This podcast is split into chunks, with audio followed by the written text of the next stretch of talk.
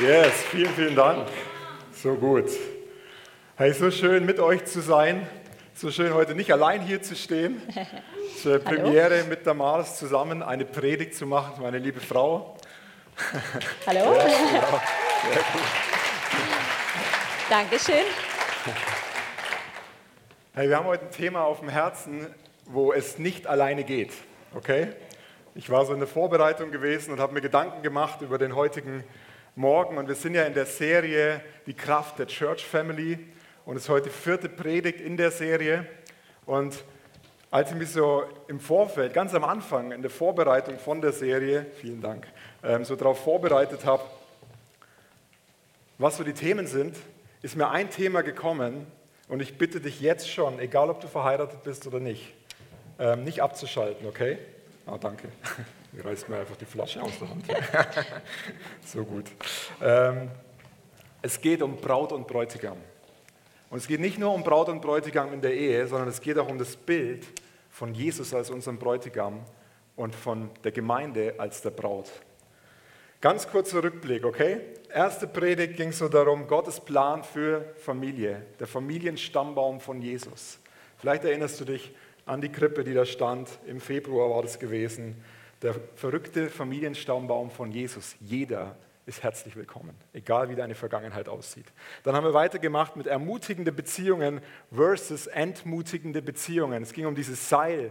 Ne, wenn Knoten in Beziehungen drin sind, wie können wir sie rausbekommen? Ähm, das war so das Zweite. Und das letzte Mal ging es um Konfrontation in der Church Family.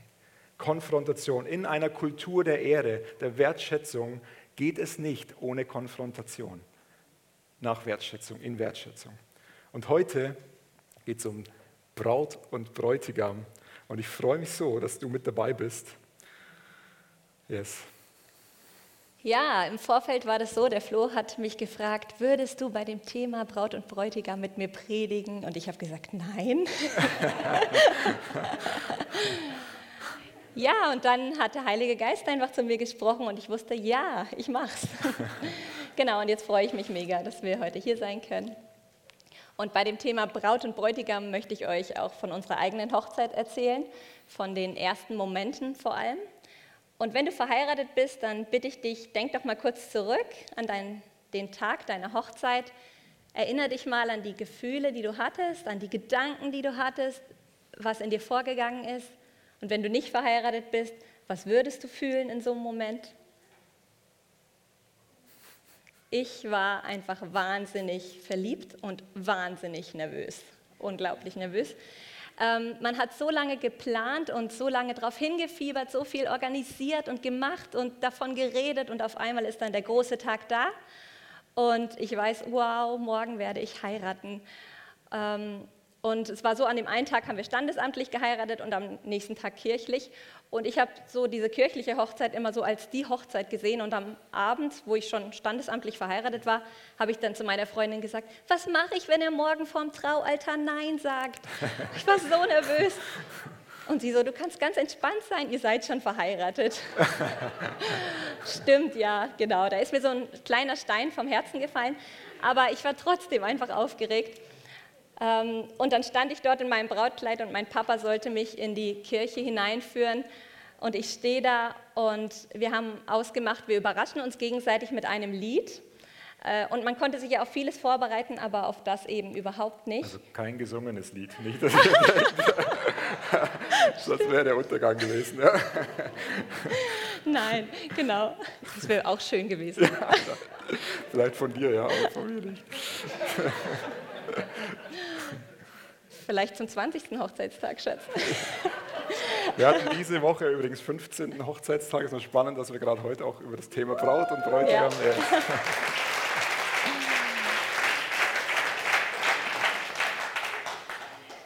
Ja, und äh, zurück zu dem, ich stehe da in meinem Brautkleid, mein Papa äh, hält mich am Arm und ich höre so die Musik und sie singt ich habe einen Schatz gefunden und der trägt deinen Namen. So wunderschön und wertvoll und mit keinem Geld der Welt zu bezahlen. Und es ist um mich geschehen. Ich habe angefangen zu schluchzen. zu schluchzen und zu heulen. Es sind mich nicht nur ein paar Tränen runtergelaufen, es ist geflossen und ich konnte nicht mehr. Ich habe richtig mit allem drum und dran. Ich war völlig ergriffen, dieses Gefühl, so geliebt zu sein, diese begehrte Braut zu sein für meinen Bräutigam, hat mich einfach so ergriffen und ich konnte mich nicht mehr zurückhalten. Und das Einzige, was mich dazu gebracht hat, aufzuhören zu weinen, war, dass ich gedacht habe, Damaris, die ganzen Fotos, die ganzen Fotos. Ich möchte doch nicht mit total verschmiertem Make-up die ganze Zeit auf meinen Hochzeitsbilder sein. Und so habe ich versucht, mich irgendwie zu kontrollieren und habe es dann auch geschafft. Ja, man sieht sie auf dem Bild, es wirklich stand vorne und habe so gedacht, hoffentlich weinst du nicht wegen mir. Aber nein, es war ein Volltreffer, ja. Genau. Und ich weiß, dass dieses Gefühl, was ich hatte, das ist nur ein kleiner Vorgeschmack von dem, was wir erleben dürfen, wenn wir Jesus als unseren Bräutigam begegnen. Yes. Und das ist das, was ich mir diesen Morgen so sehnlichst wünsche, dass wir einen Schritt mehr auf den Bräutigam zumachen und verstehen und erleben in unserem Herzen ganz tief drinne, was da für eine Liebe für uns ist, was für eine Leidenschaft der Bräutigam für uns hat. Und Heiliger Geist, ich danke dir, dass du gerade jetzt hier den Raum erfüllst und deine Braut erfüllst und danke, dass du uns zu dir rufst, Bräutigam. Und wir freuen uns auf das, was du in unseren Herzen heute tust. Heiliger Geist, ich lade dich ein, alles zu tun, was du heute tun möchtest, um unsere Herzen in dieses Brautbewusstsein wirklich hineinzuversetzen. Yes, so gut. Ja. So, es gibt dann auch noch schöne Bilder, oder was heißt schön, andere war auch schön, aber unverheulte Bilder. Für mich war der Moment, da vorne zu stehen und so am Anfang von der Ehe zu stehen, war so ein Moment, wo ich mir so ausgemalt habe, boah, das ist der Start in eine neue Dimension von Intimität. Nicht nur sexuell, natürlich auch ähm, sexuell, aber von diesem Moment gekannt zu werden, erkannt zu sein, in der Tiefe gekannt zu sein. Und, und das war so, so diese Gespanntheit auf das, was, was, was kommt da? Was für eine Art? Man kennt es ja noch, vielleicht noch nicht so in der Dimension oder ich habe es einfach noch nicht so gekannt. So das Thema Braut und Bräutigam ist ein Thema und da werden wir euch versuchen mitzunehmen. Das zieht sich durch die Bibel durch. Ganz am Anfang, Adam und Eva, das ist eigentlich die erste Hochzeit. Sie werden ein Fleisch. Sie demonstrieren diese Einheit. Und der Malus nimmt uns da in den ersten Anfang mal mit rein. Genau. Nachdem Gott, der ja schon ewig da war, immer, der keinen Anfang hat und kein Ende hat, die Welt geschaffen hat durch sein Wort. Er hat gesprochen und es war da. Hat er gesagt, jetzt möchte ich Menschen machen. Lasst uns Menschen machen, die uns ähnlich sind. Er spricht zum äh, Sohn und zum Heiligen Geist. Er sagt, lasst uns gemeinsam Menschen machen, die uns widerspiegeln und die unsere Gemeinschaft, die wir miteinander haben, widerspiegeln und er modelliert dann den Menschen aus dem Erdboden, aus dem Staub des Erdbodens, formt er den Menschen. Nachdem er alles andere durch sein Wort gesprochen hat, nimmt er jetzt seine Hände und formt mit Liebe und Hingabe Adam. Und er bläst den Hauch des Lebens in seine Nase hinein. Und sein komplettes Herrlichkeitsleben erfüllt Adam und er wird dann zu einer lebendigen Seele mit dem Atem des Lebens, der direkt von Gott kommt, wird der Geist in Adam lebendig und er ist dazu geschaffen, mit Gott in Verbindung zu sein, in tiefer Verbundenheit und Einheit zu leben, Gott zu erkennen, von ihm erkannt zu sein, in Gemeinschaft zu leben. Leben fließt hin und her zwischen Gott und Adam und er kann ihn als Freund sehen, er kann ihn anbeten, er hat Gemeinschaft mit ihm und er bekommt und Adam, äh, Eva später den Auftrag zu herrschen. Das ist sein Auftrag. Aber das Herz seiner Existenz, das ist die Liebe und die Einigkeit mit seinem Gott, tief verbunden zu sein. Und dann sagt Gott, es ist nicht gut, dass der Mensch allein sei. Ich will ihm eine Gehilfin machen, die ihm entspricht. Und Gott zeigt Adam verschiedene Tiere, da kommt ein Tier nach dem anderen und Adam sagt, ah, du bist die Giraffe und du sollst Elefant heißen und du bist eine Mücke und sagt die Namen, spricht die Namen den Tieren zu, aber er spürt, da ist kein Gegenüber für mich. Und ich stelle mir das so vor, mit jedem Tier, was er vielleicht mehr benennt, wächst diese Sehnsucht nach seiner Braut in seinem Herzen. Und ich finde es so interessant. ich habe mich gefragt, wollte Gott extra, dass Adam auch diese Sehnsucht spürt, weil er so eine Sehnsucht nach seiner Braut hat und weil er das seinen Freund spüren lassen wollte, was er spürt? Und nachdem Adam niemanden findet, setzt Gott ihn außer Gefecht und lässt ihn in einen Schlaf fallen, entnimmt ihm die Seite, formt die Rippe und die ganzen weiblichen Eigenschaften, die in Adam auch drin waren, zu einer Frau und Eva ist erschaffen von ihm. Und Adam steht auf, so stelle ich mir das zumindest vor, ich war ja nicht da, ähm, und sagt so, wow, das ist Gebein von meinem Gebein und Fleisch von meinem Fleisch. Endlich, endlich habe ich sie. Ein Gegenüber, eine Partnerin, eine Freundin, eine Schwester, jemanden, mit dem ich mein Leben teilen kann, mit dem ich eins sein kann, mit dem ich kommunizieren kann. Jemand, der meine Bedürftigkeit, mich zu auszudrücken, dem gegenübersteht, mit dem ich mich verbinden kann. Und Eva, sie hat eine ganz privilegierte Stellung. Sie wurde aus seiner Seite entnommen, ganz nah an seinem Herzen. Und ich glaube, das ist die beste Stellung, die man haben kann, oder? Ganz nah am Herzen. Und der Moment, das ist die erste Hochzeit in der Bibel.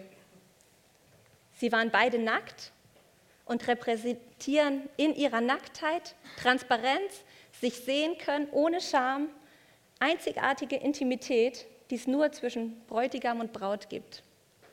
Yes. Und wir werden später nochmal auf das Bild zurückkommen. Wir wissen, dazwischen ist der Sündenfall passiert, ist so die Trennung passiert von dieser Einheit, von dieser Intimität, die, ähm, die Gott sich vorgestellt hat.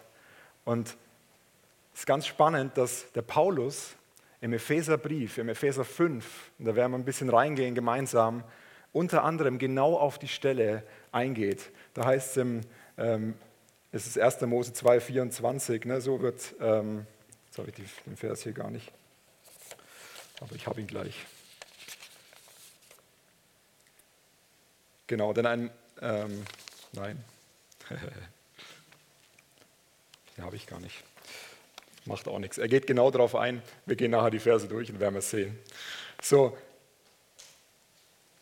er spricht über die Ehe, unter anderem.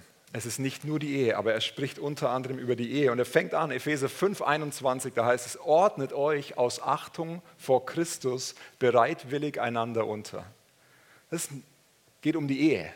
Und den Vers, den vergessen wir manchmal. Aber es ist der erste Vers, den er bringt. Und er sagt, ordnet euch aus Achtung vor Christus bereitwillig einander unter. Da geht es darum, nicht der eine nur dem anderen, sondern einander unterordnen, hingeben, einander hingeben, bereitwillig hingeben. Das haben wir manchmal, glaube ich, falsch verstanden, aber das ist der, der, Gesamtkontext. Und dann macht er weiter, fängt mit den Ehefrauen an und sagt, hey ihr Ehefrauen, sollt euch euren Männern unterordnen, so wie ihr euch dem Herrn unterordnet. So die Ehefrau hat die göttliche Aufgabe, als Gegenüber ähm, ihrem Mann zu helfen, ihm, ihn zu lieben und zu respektieren.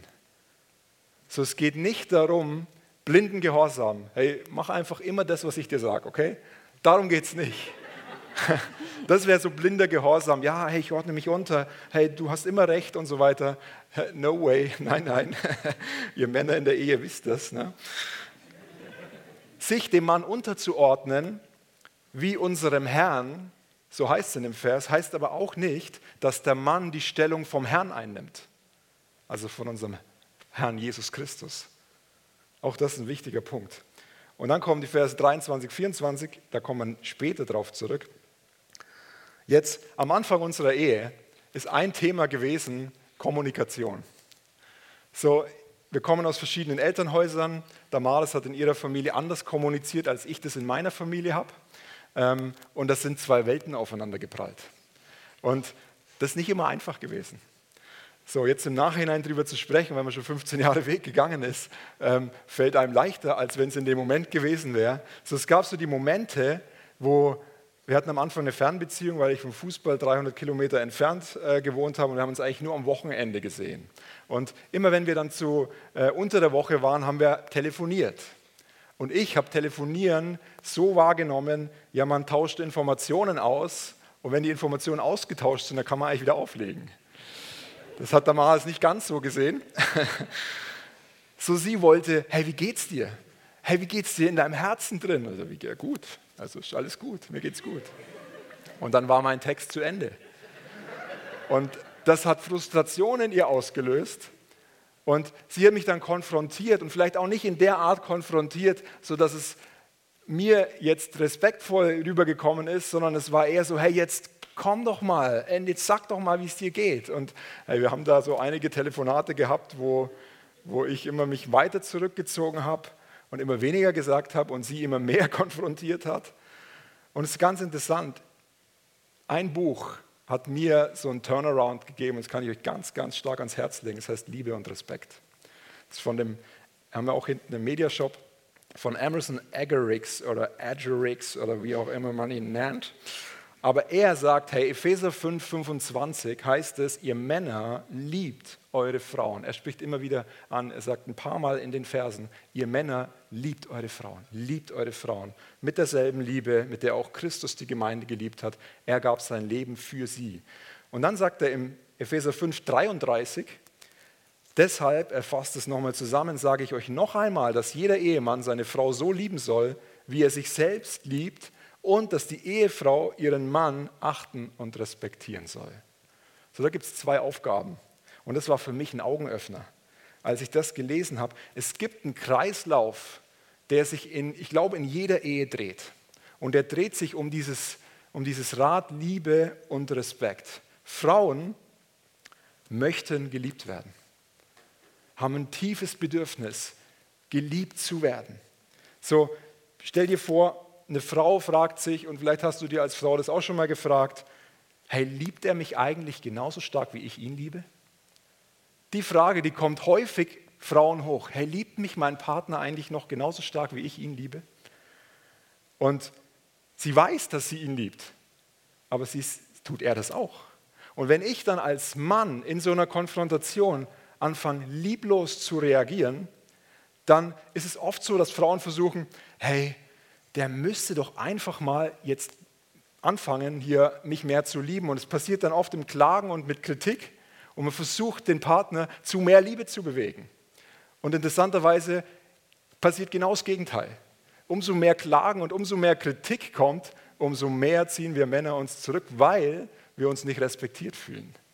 Und das ist für mich ein ganz spannender Punkt gewesen. Und jetzt wir Männer, ich weiß nicht, ob du dir schon mal die Frage gestellt hast, hey, liebt mich meine Frau eigentlich ebenso, wie ich sie liebe? So wir Männer ticken meistens so, wir sagen, ja, wir haben es doch bei, beim Eheversprechen, habe ich doch ja gesagt. Ich habe doch gesagt, ich liebe dich. Ist doch, das ist doch safe. Ne? Das, ist, das hört sich jetzt so lustig an. Aber wir sind uns, der Liebe von unserer Frau eigentlich sicher. Spannend, gell? Und wenn man dann weiterfragen würde, hey, aber mag sie dich auch als guten Freund? Also, ja, keine Ahnung, nö, vielleicht. Oder und, und wenn das dann so, wenn, wenn wir dann weiterdenken, dann empfinden wir das eigentlich als Männer wie so eine Respektlosigkeit oder, oder vielleicht sogar als Verachtung, weil du das Gefühl hast, hey, ganz am Anfang, da war das doch so viel tiefer, da war das doch so viel leidenschaftlicher, vielleicht auch so viel körperlicher. Und und das ist ein Kreislauf, weil der Mann dann wiederum ähm, beschließt, der Frau nicht mehr Achtung zu geben, sondern er versucht, sie mehr dahin zu bringen, indem er liebloser wird. Er denkt sich, ja, okay, komm, wenn du mir nicht genug Respekt, dann bin ich auch nicht so liebevoll zu dir. Und das ist ein Teufelskreis. Ich habe euch mal so einen Kreislauf mitgebracht und der kommt in dem Buch so gut zur Auswahl, äh, zum Ausdruck. Da heißt es, ohne Liebe reagiert sie ohne Respekt. Ohne Respekt reagiert er ohne Liebe. Und es dreht sich immer so weiter. Und das ist für mich ein Augenöffner gewesen. Ohne Liebe reagiert sie ohne Respekt. Ohne Respekt reagiert er ohne Liebe. Jetzt ist aber spannend, der Paulus, der schreibt da nicht, hey, es wäre gut, wenn ihr, äh, wenn ihr, ihr Männer eure Frauen mehr lieben würdet und es wäre auch ganz toll, wenn ihr Frauen die Männer respektieren würdet, sondern das ist, ein, das ist eine Aufforderung, ist eigentlich ein Gebot. Er schreibt auch nicht, und das habe ich manchmal gedacht, naja, wenn sie mich dann mal endlich mehr respektieren würde, dann würde ich sie auch mehr lieben. Auch das schreibt er hier nicht und genauso wenig andersrum. Wenn er mich mal mehr lieben würde, dann würde ich ihn vielleicht auch mehr respektieren, sondern die Antwort ist, Es fängt bei mir an. Sag mal, es fängt bei mir an. es fängt bei mir an. Wir kommen da nur raus, wenn ich anfange zu sagen, okay, egal ob Damaris mich respektiert oder nicht, ich werde meine Liebe zu ihr nicht zurückhalten. Und genau andersrum, e, ne, egal ob er mir die Liebe schenkt, die ich eigentlich verdient hätte, ich werde ihn respektieren, ich werde ihn wertschätzen. So wichtig ist für mich wirklich ein Aha-Moment gewesen, dieses Es fängt bei mir an. Und dann kommt der Vers 23, 24, da heißt es denn, der Mann ist das Haupt seiner Frau, wie Christus das Haupt seines Leibes der Gemeinde ist, für die er sein Leben gab, um sie zu retten. So wie die Gemeinde sich Christus unterordnet, sollt ihr Ehefrauen euch auch euren Männern in allem unterordnen. Das ist das erste Bild, wo wir aus der Ehe herausgehen und wo wir sehen, es geht um den Bräutigam Jesus und die Braut, die Gemeinde. So du, egal ob du verheiratet bist, du bist die Braut. Wir gemeinsam, wir sind die Braut. Wir sind die Braut. Wenn es heißt in der Bibel, wir sollen alle Söhne Gottes sein, dann seid ihr Frauen auch Söhne Gottes. Natürlich seid ihr Töchter, aber das ist genau das gleiche Bild. Wir sind die Braut. Und das ist der erste Vergleich. Es geht darum, der Mann ist als Haupt der Familie von Gott gesetzt und er soll diese Verantwortung voller Liebe, voller Nachsicht und voller Fürsorge ausüben. Hey, es geht nicht darum, dass der Mann über seine Frau herrschen soll, ähm, sondern es geht um Hingabe. Wie Christus sich hingegeben hat. Er hat sein Leben hingegeben. Und das ist eine neue Dimension. Das ist eine, was für eine Aufgabe für uns Männer. Was für eine Aufgabe. Liebt eure Frauen, Vers 25, mit derselben Liebe, mit der auch Christus die Gemeinde geliebt hat. Er gab sein Leben für sie hin. Das ist mind-blowing, oder? Das ist eine Dimension von Hingabe, die, wo ich persönlich nur Luft nach oben habe. Aber das ist eine Dimension, die unser Anspruch für Ehe, aber auch für Family, für Church, für unsere Gemeinschaft in der Einheit mit Christus als unserem Bräutigam sein soll.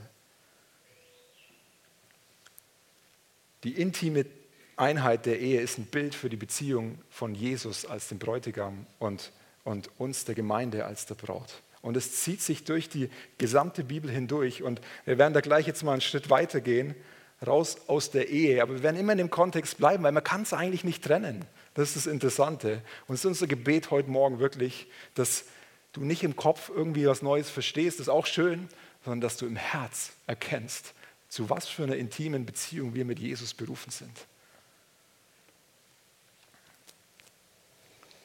Als wir in der Vorbereitung waren, hat man das Gefühl, in der Bibel geht es nur noch um Braut und Bräutigam. Das ist ja immer so, wenn du ein Thema von Gott gezeigt kriegst, dann erkennst du das hier und da und da.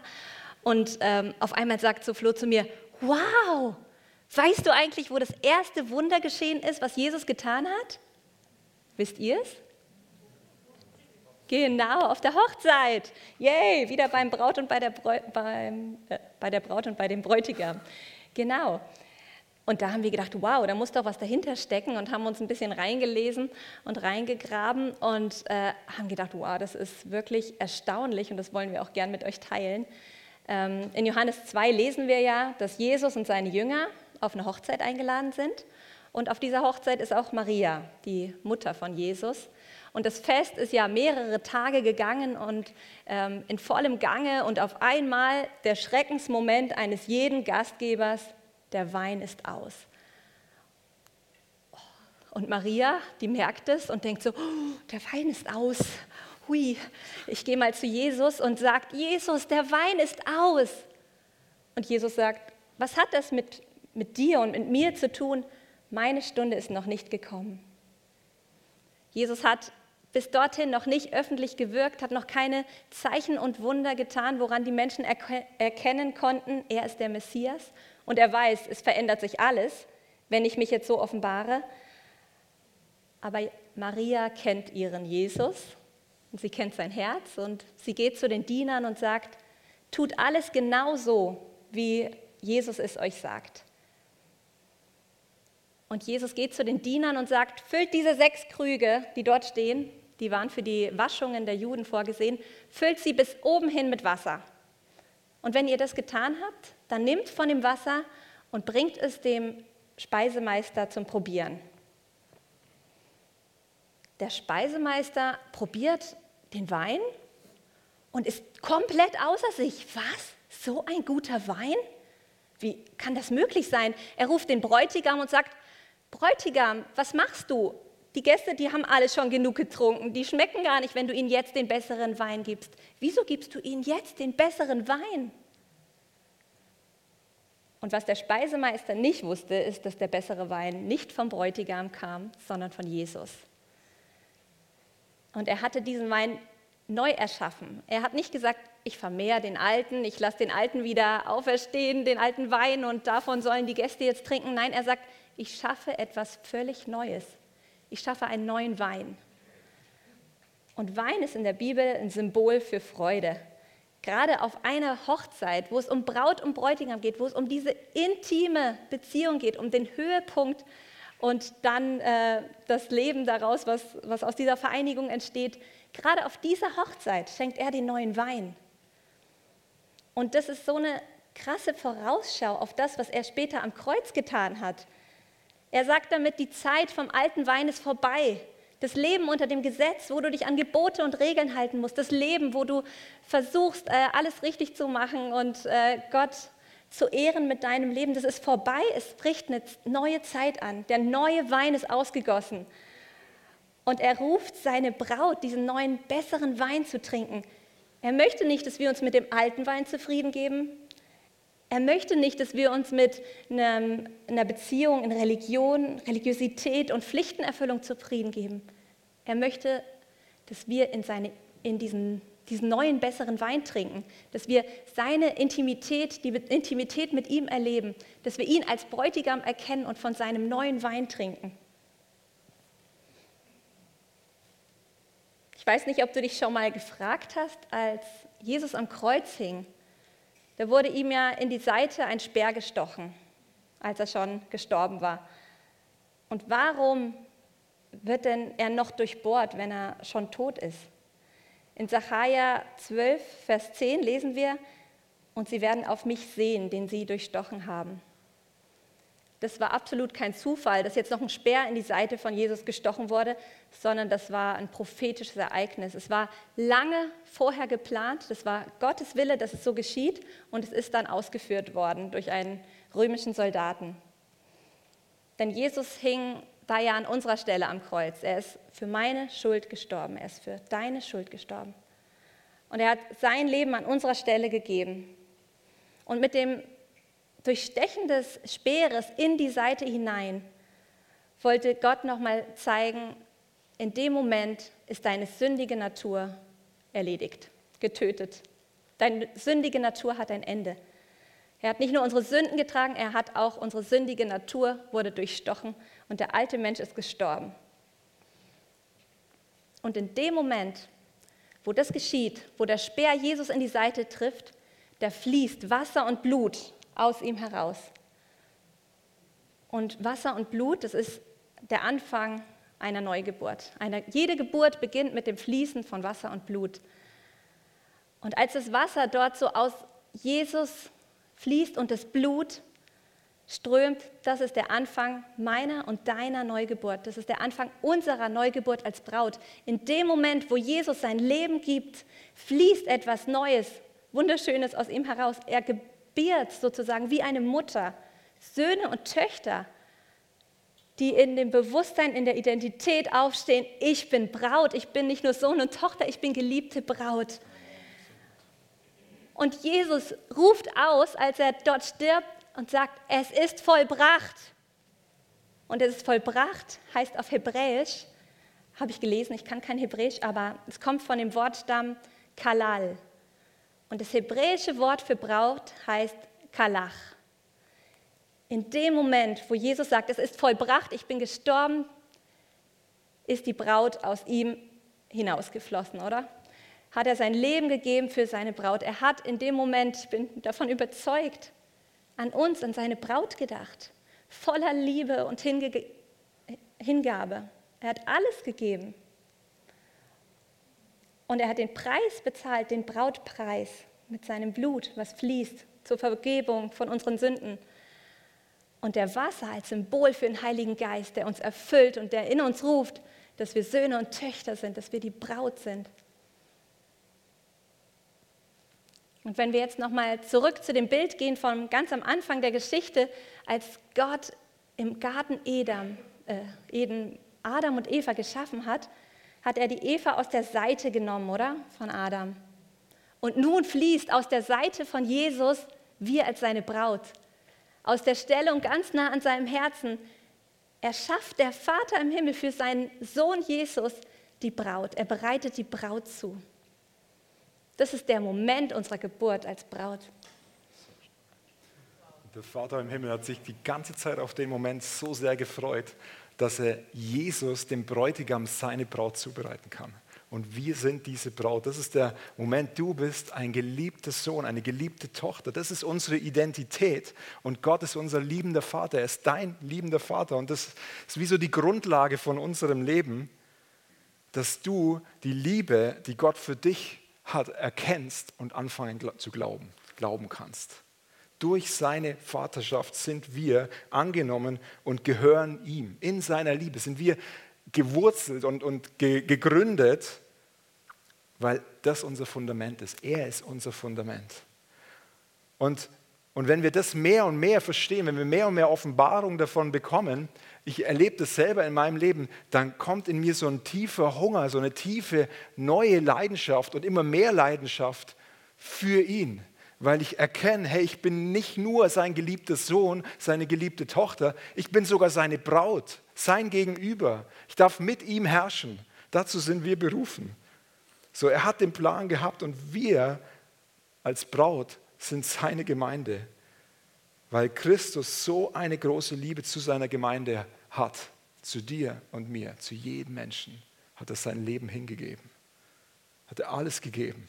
Und er wünscht sich nichts mehr, als dass wir als Church genau diese intime Gemeinschaft mit ihm haben dürfen. Die Ehe ist das Abbild dafür. Die Ehe ist das Bild von dieser Intimität, die wir als Gemeinde, als Braut mit dem Bräutigam haben dürfen. Und dann heißt es im Vers 26, dass er dabei ist, ähm, damit er sie heilige, nachdem er sie gereinigt hat, durch das Wasserbad im Wort. So, das ist dieser Moment, wir dürfen eintauchen ins Wort und werden immer mehr gereinigt. Und ja, wir haben Herausforderungen, aber in Christus, er sieht uns als heilig an. Und er reinigt uns. Und deswegen ist es so wichtig, dass wir auch in das Wort immer wieder reinschauen und das Wort kennen und wissen, was drin steht, weil es uns reinigt, weil es uns immer mehr in diese Stellung bringt, die wir im Geist schon längst haben. So damit er sie selbst sich darstelle als eine Gemeinde, die herrlich sei, als so dass sie weder Flecken noch Runzeln noch etwas ähnliches habe, sondern dass sie heilig und tadellos sei. Das ist, ist so gewaltig, wenn man, ähm, wenn man sich die Verse so durchgeht. Er sagt auch der Paulus, das Geheimnis ist groß. Ich aber deute es auf Christus und die Gemeinde. So, es geht hier nicht nur um Ehe. Egal, ob du Single bist, ob du, ob du alleinstehend bist, ob du alleinerziehend bist, egal was es ist, du bist die Braut. Du bist seine geliebte Braut. Und das ist, das ist so die Wahrheit. Und, und je mehr wir eintauchen in dieses Wasserbad, umso mehr werden wir ihm auch ähnlicher. Werden wir, ist dieser Heiligungsprozess, den die Bibel so nennt dieser Heiligungsprozess immer ihm ähnlicher zu werden. Und manchmal tut er weh, manchmal ist es anstrengend, aber er sehnt sich nach dir. Er sehnt sich nach uns, nach seiner Braut. Er hat so ein tiefes Verlangen nach mehr von uns. Wisst ihr, ich liebe es, in der Ehe mit Damas zu sein und wir haben es wirklich sehr gut. Aber dieser Hunger nach noch mehr Intimität, nach noch tiefer gehen, der, der treibt uns wie an und der treibt mich genauso in der Beziehung mit Jesus an. Ich möchte tiefer gehen. Ich will mich nicht damit zufrieden geben mit dem, was ich jetzt habe. Aber es erfordert Hingabe. Es erfordert, hey, ich lege mein Leben hin für Damaris, für ihn, damit er verherrlicht werden kann. Damit Menschen sehen, wer er ist. Die Frage, ich glaube, heute Morgen, und liebe Band, ihr dürft kommen, ist, sind wir bereit, ihm ganz neu alles hinzugeben? Bist du bereit, und vielleicht sitzt du gerade neben deinem Ehepartner, bist du bereit, ihm neu dich hinzugeben? Sind wir als Church, alle zusammen, du am Livestream, wo wir verbunden sind, in Rinach, seid, sind wir bereit, ihm diese tadellose, heilige Braut zu sein, wo es nicht darum geht, hey, ähm, Leistungsdruck, streng dich mal mehr an, sondern wo es um Hingabe geht, wo es darum geht, hey, der König Jesus soll erhoben werden durch uns in Aarau, im Aargau, in der ganzen Schweiz und in Europa und darüber hinaus. Wir haben, ich habe gestern Abend so gebetet, ähm, auch noch für einen Traum. Und heute Morgen habe ich gedacht, ich hatte einen Traum, aber der hat irgendwie gar nichts mit dem zu tun, dachte ich, was was, was heute so das Thema ist oder was wir auf dem Herzen haben. Und im Worship habe ich mich erinnert oder heute Morgen hier im Kickoff hat mir der Heilige Geist wie gezeigt, nein, es ist doch ein Bild. Und ich möchte es kurz teilen, weil es war so ein Moment, ich war in einem Haus, es sah aus wie unser Haus, wo wir wohnen. Und ich bin da so rumgelaufen, wir waren als Familie da und auf einmal sehe ich unseren Vermieter, also in meinem Traum war das der Vermieter, ich bin davon überzeugt, dass das Jesus ist der mich durchs Haus führt. Und ich dachte, ich kenne das Haus schon. Und auf einmal gehen wir in so einen riesen Garten. Und unser Haus ist viel, viel, viel, viel größer, fast ein Schloss, also ein riesen Drum gewesen. Und wir laufen da durch diese Wege und ich denke so, hey, das habe ich noch nie gesehen. Und, und laufe weiter und er zeigt mir so, ja. Und dann denke ich so in dem Traum, ja, und das müssen wir alles äh, äh, mit, also den ganzen Grünanlagen müssen wir machen und so. Und, und sag ihm das. Und er sagt, nein, nein, da kommt einmal im Jahr die Frau so und so und die ähm, reinigt und, und macht den ganzen Garten wunderschön. Und dann laufen wir weiter und da sind da so Türme und, und also von dem Haus und ich bin irgendwie auf dem Dach mit ihm unterwegs und er zeigt mir alles. Mit einer Zeit gehen wir dann rein ins Haus und er zeigt mir, hey, und da drüben übrigens ist der Swimmingpool. Und ich so, was, Swimmingpool? Wir haben gar keinen Swimmingpool. Ähm, und dann schauen wir hin und ich sehe, dass da einfach nur, wie, so, wie der Boden, der hier ist, so eine Abdeckung ist, die aussieht wie ein Boden auf dem Swimmingpool. Und wir laufen näher hin und ich merke, ja, da ist im Moment einfach gar kein Wasser drin. Und das ist mir noch nie aufgefallen. So, er führt, ich glaube, er führt uns als Gemeinde in die Fülle. Da ist noch so viel zu entdecken. Und wir sind da an dem, an dem Ort und, und dann sind da so diese ganzen Utensilien, was man jetzt in so ein Wasser alles reinfüllt, damit es dann auch sauber bleibt, Chlor und so weiter. Und wir sind da zusammen und überlegen, ja, was müssen wir jetzt da zusammenmischen, dass es dann alles passt. Und auf einmal kommen Leute und sagen, ah, guck mal, da ist schon alles gemischt, ihr müsst nur das da reinfüllen.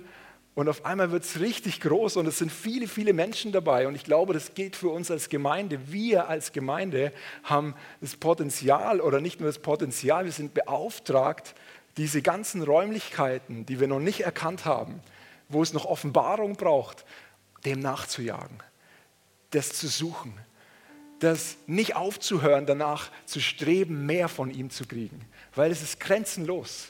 Es ist so ein krasses Haus gewesen es war, es war, war gewaltig. Und ich glaube, dass der, die Gärtnerin, die dann kommt, der Heilige Geist ist, der den Garten beschafft und bewirtschaftet und dort lebt und pflanzt und Neues entstehen lässt und wir einfach genießen dürfen. Und es ist natürlich auch, es bedarf wirklich unserer Hingabe, dass wir sagen, ja, ich gebe mich da rein, ich möchte das, es ist auch Arbeit, wir arbeiten auch an unserer Ehe, es fliegt uns nicht alles zu, aber einfach der Heilige Geist, der da ist und der sagt, es ist alles bereit, ich gehe mit euch dadurch, ich führe euch, ich pflanze euch die Rosen, die ihr genießen dürft. Und ich, wir haben einfach jetzt so für ähm, die Anwendung den Song Yeshua uns ausgesucht, weil der drückt so sehr die Leidenschaft und Liebe zu Jesus äh, aus. Es heißt Yeshua, my beloved is the most beautiful among thousands and thousands. Es geht eigentlich die ganze Zeit nur darum, mein Geliebter ist der schönste unter Tausenden, unter Tausenden. Und wir wollen uns in diesem Song einfach so ganz neu unserem geliebten Bräutigam hingeben.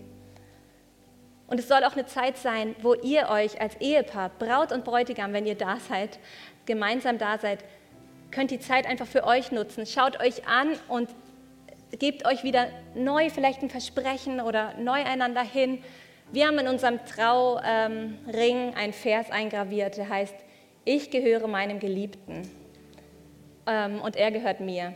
Und das steht für uns und für Jesus. Ich gehöre Jesus von ganzem Herzen und er gehört mir. unser Leben fließt hin und her und ich gehöre meinem Bräutigam, mein, meinem Mann und er gehört mir. Und vielleicht ist das so ein Moment, wo ihr euch das nochmal neu zusprechen wollt. Und wir laden euch ein, wirklich euch auffrischen zu lassen, erfüllen zu lassen, rufen zu lassen von dem Bräutigam ähm, und als Braut wirklich das Ja wieder ganz neu zu geben. So wie du an dem Tag deiner Hochzeit gesagt hast, ja, ich will diesen Mann heiraten oder es vielleicht auch nicht getan hast. So kannst du, also wenn du nicht geheiratet hast, so kannst du so kannst du jetzt einfach deinem Bräutigam Jesus nochmal ganz neu dein Ja geben. Ja, hier bin ich. Ich bin deine Braut. Ich liebe es, deine Braut zu sein.